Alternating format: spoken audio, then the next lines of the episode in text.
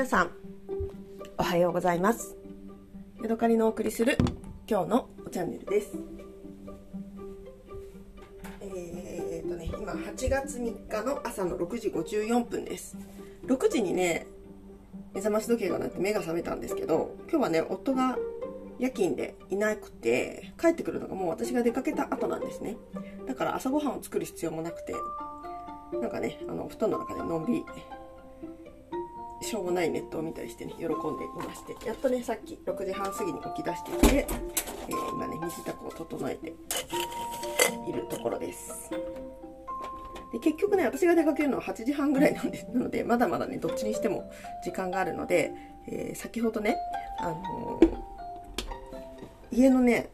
家から家の庭から出て左にあ右に折れて1メートルぐらいのところに隣の人のあの空き地というか敷地なんですけど誰もそこにあのなていうのか管理してる人がいない。まあ空き地があるんですよ。でねこの空き地にはねたくさんのねタラの木があって春になるとねそこにタラの芽がいっぱい出るんですよ。今も私の目の前からね5メートルぐらいか10メートルぐらい行ったところにタラの木がいっぱい生えてるのが見えて近所の人がねあのタラの芽の季節になるとねそこへやってきてタラの芽を取るというねそういう素敵な空き地が家の隣にあります。で私はねそれをねあのねこの時期だからなんだ？8月になったらねえーと、そこにね何ていう名前か分かんないんだけど野生というかねあの野生のベリーが木がね出てきて今ねちょうどねやっと実がすごくね実って実り出した時期なんですね。で昨日ねそこからねあのベリーの実を取ってねたくさん食べました。何のベリーなんだろう？ラズベリーのようなあの木いちごみたいなそんな感じですね。えっ、ー、とねほろほろっとねあの実が取れてでそれがね結構大量にあって割とねあの野生の木にしては甘くて美味しいんですよね。でお向かいさんに「この木の実って食べれますよね?」って聞いたらねえー、こんなん食べないよみたいな なんかことを言ってたんですけどこの前ね町内会のあの日誌に、えー、もうすぐねその木いちごがなりますみたいなことが書いてあったのであ私だけじゃないんだと思ってね、えー、なかなかねあの育てるのは難しいんだけど自生する自生してるのもレアなねなんか木いちごの何かしらの種類っていうのがね家の横にあって。えー、朝からね今もね20粒ぐらい取って、えー、パクパクとね食べてきました全然お腹の足しにはならないんですけどね量的には。それほどでもないので。でもね昨日の夕方は私のこの家の庭の横の木いちごとそれからね 100m ぐらい離れた空き地にもねたくさん同じ木いちごがなってるところがあって、えー、夕方のね、えー、散歩から帰ってきて薄暗い時間にそこへ行ってねあのしこたま取れる範囲のね、えー、木いちごをねむしゃむしゃ食べてきてその時はね割とねあのお腹減ってたのが収まるぐらいをね食べることができました。今の時期のね短いこの夏のね楽しみの一つだなと思っています。さて今ね私の目の前に2種類のねお茶があります。どちらもね一晩水出しにした、えー、室温出しにしたものですね。今日の北海道は割とね涼しくて、えー、少しねそよ風的なものも吹いていてなんだかねいい気持ちです。日はね出てないですね。曇りですね。これからずっとねしばらく天気が悪い予報なのでえー、雨がね多くなりそうなそんな朝になっています。さて、えー、私のね、あのー、入れた2種類のお茶について紹介します。一つは、えー、鳳凰炭素の緑炭素ですね。抽出タイプ、えー、鉄管の安心鉄管のじゃないか。安心鉄管ののなんていうのかな。あのチンシャンタイプみたいなねそんな味の飲み物ですね。でもう一つはね、えー、ちょっと初めての試みなんですけれども、えー、タイのね、えー、タイティータイティーミックスの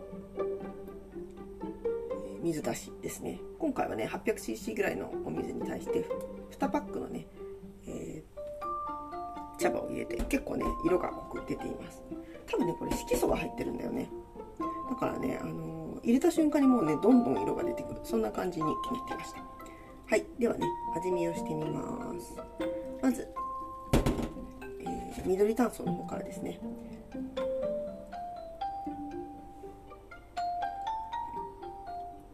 うん。なんだろうねこの緑炭素ってすごくねななんだろうランの花の香りみたいな。あの青々としたね陳謝の香りがねすごくよく出てるお茶ですね。ただね安心鉄管能の陳謝タイプほども出てなくてかといって鳳凰単王層らしさも別にない。お茶で。ちょっとね私あのなんだろう。茶葉を入れすぎたのかな。少しね渋みも緑あの水出しにしてはねちょっと渋みも出てる。そんなねお茶に今朝は仕上がっております。さ今外を見ながらお茶を飲んでるんだけど家の隣のね何歳なんだろうね780のおばあさんがね今ね自分家の車に乗ってねゴミを出しにシューって走ってたんですよ。で、ね、おばあちゃんのねこの車がねあの何、ていうのかなあのトランクルームっていうのかな。それがねあのぶつけてボコボコなんだよね。おばあちゃんね多分ね車に乗っちゃいけないっていうかもうやめた方がいいよっていう年なんですよね。体も弱ってきてて。もう本当におばあちゃんっていう感じで。かといって一人暮らしだから。でなんか娘さんがどっか遠くにいるらしいではあるんだけどおばあちゃんね一人で暮らして車ないとここは買い物も行けないし、ね、乗ってるんだけど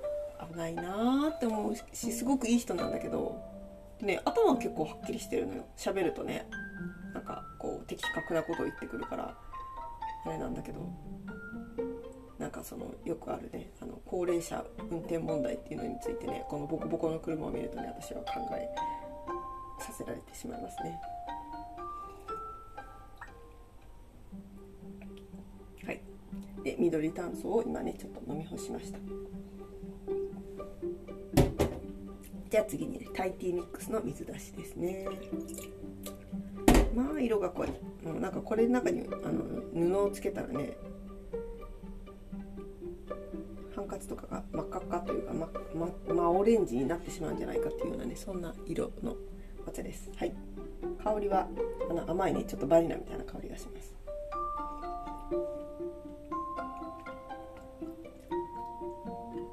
なん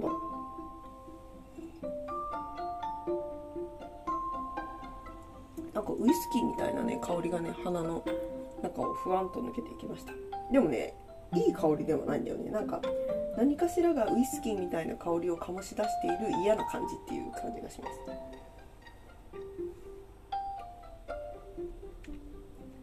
ちょっと薄すぎたのかな。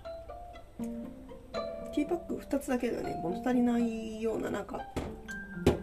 薄々感がありますね。多分茶葉の色じゃないな。この色素の色ですごくねオレンジがギュッと出てるんだけどそれに対して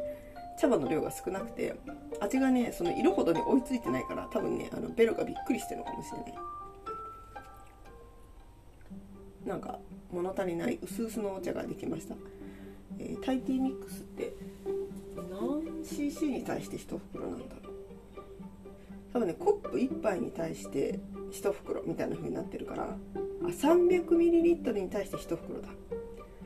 だから2ではちょっと足りないぐらいなのかもね。3入れると多いけど3ぐらい入れといた方が良かったのかもしれない。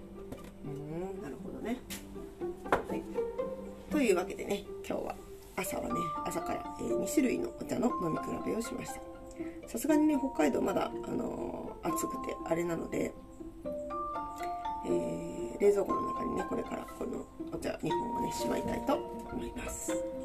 はいというわけで今日はここまでです。また次回お会いしましょう。さようなら。